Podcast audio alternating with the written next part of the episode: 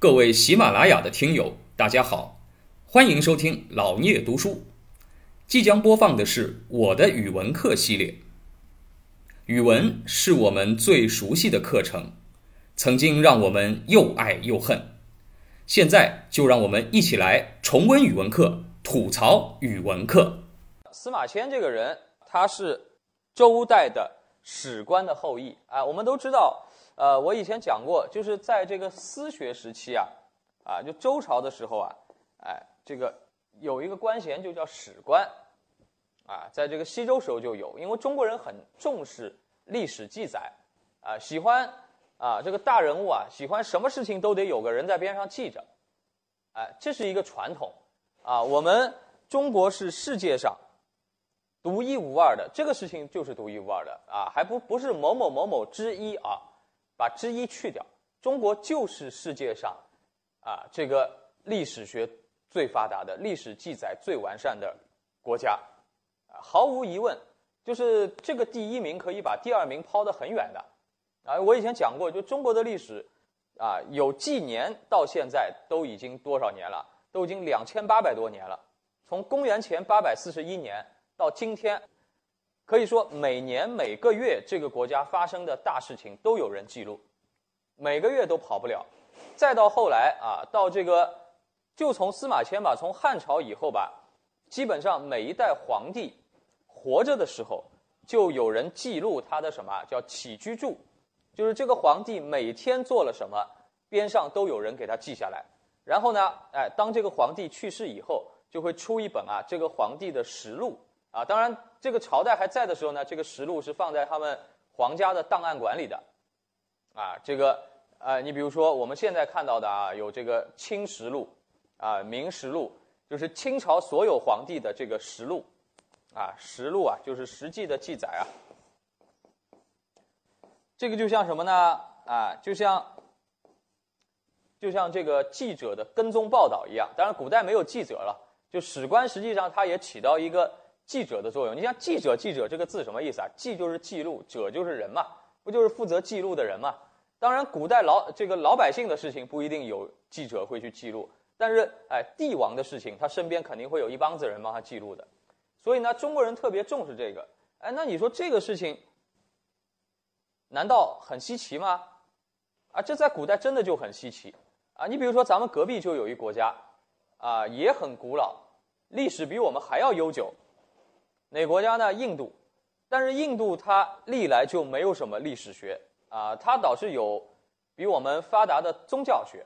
啊，但宗宗教这个东西，它很多东西是编出来的，对吧？啊，编出来的这种神话故事，跟历史本身是有差距的，啊，那么它也没有办法，宗宗教上它没没办法去记录啊，这个事情是某某年发生的，那个事情某某年发生的，它这个事情不一定是什么真的呀，而且它时间顺序也是错乱的，所以你看，印度它现在要去研究它古代的，啊，这个真实的历史，它能啊借助的渠道。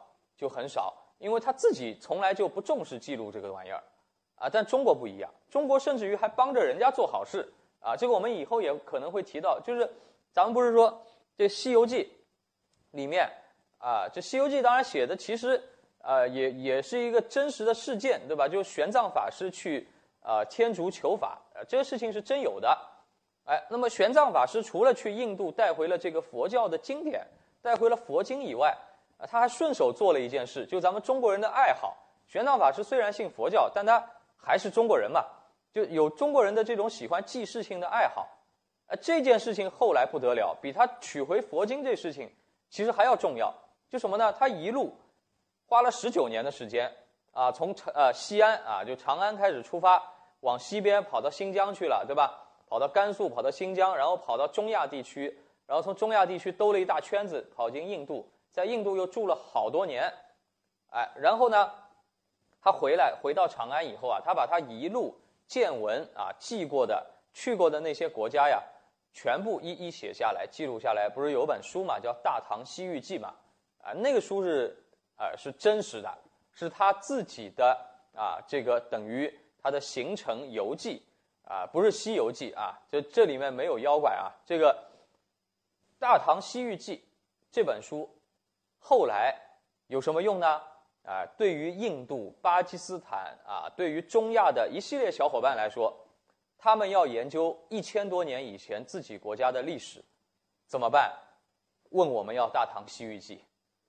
啊，玄奘法师当年恰好如果走过他们那国家，就把他们以前的事情，哎，因为他到过这国家，还还住过一段时间啊。因为古代他不是坐火车嘛，他是哎这个步行嘛，就到一个地方他要休整，他总归要住上十天半月的。那么他跟当地的啊这个官员、当地的百姓交流以后，把那个国家基本上过去的历史演变记录在案，啊，他是为了回来就是告诉唐朝的皇帝。啊，我去过的这个国家，它的文化背景是什么？我啊，跟我们啊大唐的关系是什么？记得很清楚。所以呢，这些国家要研究自己是哪儿来的，自己过去是啥样，还得来参考《大唐西域记》。你想想，我们中国人这个历史学好到什么程度？啊，就是不仅自己的历史记得很清楚，只要我们中国人去过的地方，这地方的历史学就由我们承包了。啊，这个，所以呢。史官啊，在先秦时期开始就是一个非常重要的职位，负责记录啊，这个主要是王侯他的啊大事件啊，我们也刚学过对吧？学过《春秋》《左传》，《左传》也是史书。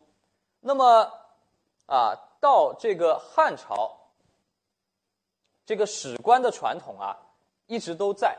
而且我讲过，古代啊，上古时期它是什么？这个学问的传播啊，它是家学，就是上一代是做史官的，他教他的儿子呢，也做史官，儿子教孙子呢，也做史官，而且史官形成一套独特的职业道德，对吧？我上次讲过，叫秉笔直书，啊，不管人家帝王对你怎么样，哎，他讨好你也没用，啊，他杀你头也没用。该怎么写就怎么写啊！就像我们现在，哎，我们现在把那个什么，我们现在把这种精神看作一种西方的精神，就觉得人家西方叫这个媒体的啊，这个媒体的言论自由，对吧？啊，现在西方是把它作为啊，记者是无冕之王，记者要说实话，报道不能有偏差，对吧？哎，这个，但实际上这件事情是人类共有的，我们古代史官也是这么干的，啊。而且比现在记者面临的压力要大得多啊！那是一个专制的时代，这皇帝一不开心，把你全家都杀光也可以。但是还是有史官会啊，这个秉着自己的职业道德去做这个事情。啊，你想，我们的祖先也一样伟大，不是说我们现在非得去跟人家学啊，要有什么记者的操守啊，或者怎么样啊？实际上这件事情是我们民族的一种精神啊。那么。史官啊，他这样啊，父子传承。那么过了啊秦代以后，到了汉代，啊，其实司马迁活着的时候呢，距离这个战国时期离得也不是很远，就还只隔了一百多年。那么他们家就是传统的史官，他的父亲叫做司马谈，他的官衔就是太史令。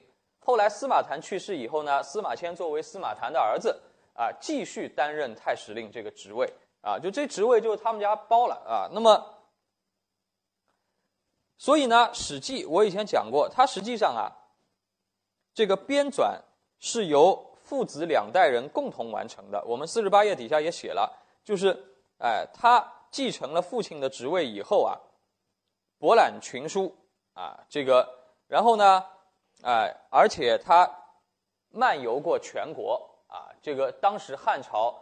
啊，西汉时候全国已经挺大了，啊，比我们现在虽然小一点，但是也小不到哪里去了啊。那个时候的中国已经很广阔了，啊，那么以自己的游历加上他父亲啊常年积累的大量的史料，从太初元年开始来编写《史记》，这个当然是一项非常浩大的工程，啊，这个《史记》是中国第一部叫做纪传体通史。啊，它是一部通史，呃，你像这个《春秋》就不是通史，它是有什么有起点有终点的，就不叫通史。通史是什么意思啊？通史是从人类自己已知的最早最早最早吧，啊，就从有人开始，一直记到他自己活着的时候，这叫通史嘛。啊，我们现在有的什么全球通史，就从人类出现，就一直要写下来，这叫通史。啊，你像有些历史叫断代史，比如说《史记》后来的那个其他的二十四史里的其他二十三史，都是什么？都是断代史。啊，因为什么？因为前面《史记》通史就最前面的东西，《史记》已经写过了，司马迁已经写过了，就不写了。啊，司马迁写到汉朝没了。啊，因为他自己是汉朝人嘛，他是西西汉朝的人，他在的时候西汉还没有灭亡，所以他不可能把西汉的历史写完。那么下一个班固编《汉书》就开始写什么呢？就从西汉建立开始写，写到西汉灭亡结束，就是一个断代。然后再下面《后汉书》，对吧？《后汉书》就是编什么？编啊，东汉开始的时候，一直到东汉结束的时候啊，《三国志》就是编三国时期，所以都是断代史，啊，只有《史记》是通史，啊，在二十四史里面，正史当中唯一的一部通史是《史记》，啊，那么这个工程当然很大了，啊，虽然当时没有考古学的技术，啊，也没有人类学的技术，他也不可能把什么很古老的时代写的很真实，北京猿人之类的他肯定不认识，哎，那么。他能够以自己所知道的范围，尽量往更古老的时候去写，啊，这当然里面会有很多啊民间传说的东西，有历史记载的文献，啊，这不一定都是真的。但是司马迁花了他最大的功夫，尽他最大的可能，写出历史的原样来，而且写的非常好，有文学色彩，啊，这是很不容易的一件事情。当然，司马迁本人。啊，他也命运非常的悲惨，啊，这个开始写《史记》是在公元前一百零四年，在写到一半，只写了五年，就怎么样了呢？哎，这个我想，这个上过高中的同学应该都知道啊，因为咱们以前这个高考作文，很多时候啊，我记得有很多年的高考作文，只要写到一个话题叫做“自强不息”的时候，很多人都会拿。司马迁来举例子，为什么呢？因为司马迁啊，公元九十九年的时候，你看啊，替这个李陵辩解，啊，李陵辩解被处以什么？哎，腐刑啊，这个腐刑嘛，啊，实际上就是宫刑了，啊，也就是什么呢？啊，也就是啊，在当时来说，对这个知识分子特别是一种侮辱，啊，就是一般来说呢，这个呃腐刑宫刑，它是对那个人家什么？就是自愿进入内宫，啊，照顾后宫起居的男性，啊，才做出的这种刑罚，啊，就是啊，到后来来说呢，就是这个呃，招募太监的时候，必须啊进行的一一啊这个一道工序，对吧？要做的一个手术，哎，那么司马迁他不是太监啊，司马迁他是文官，他是负责记录历史的文官。啊，你对他实行这个刑罚。再说咱们中国古人还很讲究什么？啊，中国古人很讲究这个传宗接代，对吧？那其实到现在都一样，讲究传宗接代。那你等于就是什么？哎，等于把人家这个啊，等于要把人家绝后，这样的，他丧失了这个生育能力了。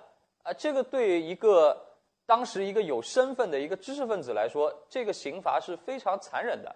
啊，不仅是生理上的。而且是心理上的，就是他这样子，他怎么出去见人，对吧？哎，那么，所以呢，哎，这个一般来说，啊，在当时，如果啊，特别汉朝，其实啊，如果皇帝对你要实施这个刑罚的话呢，基本上你也不用去受这个刑了，啊，基本上很多文官啊、读书人啊，就是迫于这种啊这个压力和心理上的摧残，会选择什么呢？会选择提前就自杀了，啊，就等于皇帝要杀你嘛，啊，那个皇帝还故意要表现的很仁慈，说我不杀你，只不过给你开开个小手术，对吧？啊，但是呢，一般来说，普通大臣呢就选择自杀了。那么司马迁他为什么没自杀呢？他也想过要自杀，但是呢，他看着自己写到一半的这个史书，他又不舍得，啊，他不是想啊想多活几天。而是什么呢？而觉得他这个从他父亲开始到他两代人啊，这个毕生的心血，而且也是往大里说，为我们这个中华民族留下一部啊前所未有的通史，这项工作、这项任务没有第二个人能替他做，所以这个时候他没有办法，啊，只能去受刑。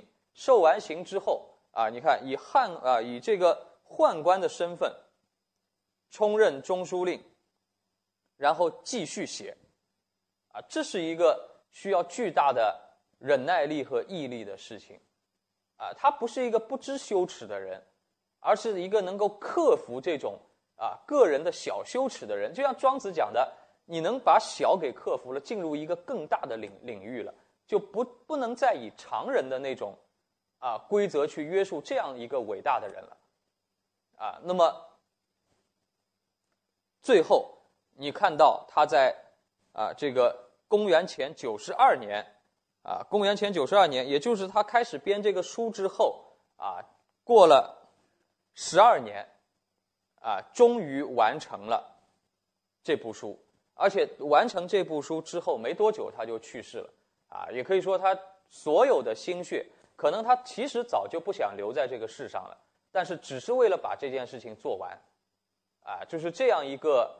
伟大的历史学家，啊，因为他要给这个民族留下一部，啊，留下一部通史，啊，一部前所未有的通史，而且要为未来的历史学家们、未来的继承者们，啊，书写一个范例。就历史书就该像我这么写。事实上，他也做对了，啊，也完全做到了。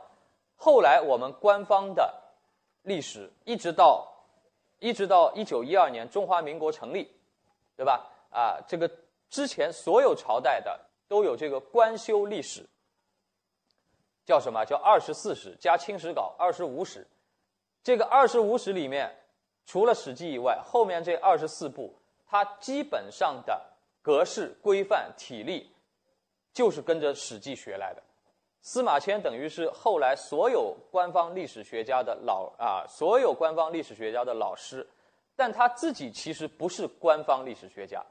他自己写的这个《史记》是私人撰写的，不以官方的名义，啊，也不接受官方任何的啊这个资助。他只不过是有公职，但写这个东西不是皇帝让他写的，啊，这个是他自己要写的，啊，但是作为一个私人编修的历史，最后成为啊官方正史的模板，啊，你想他这写的有多好？感谢您的聆听。如果您有任何问题想与主播交流，请在评论区留言。欢迎订阅本专辑，期待下集再见。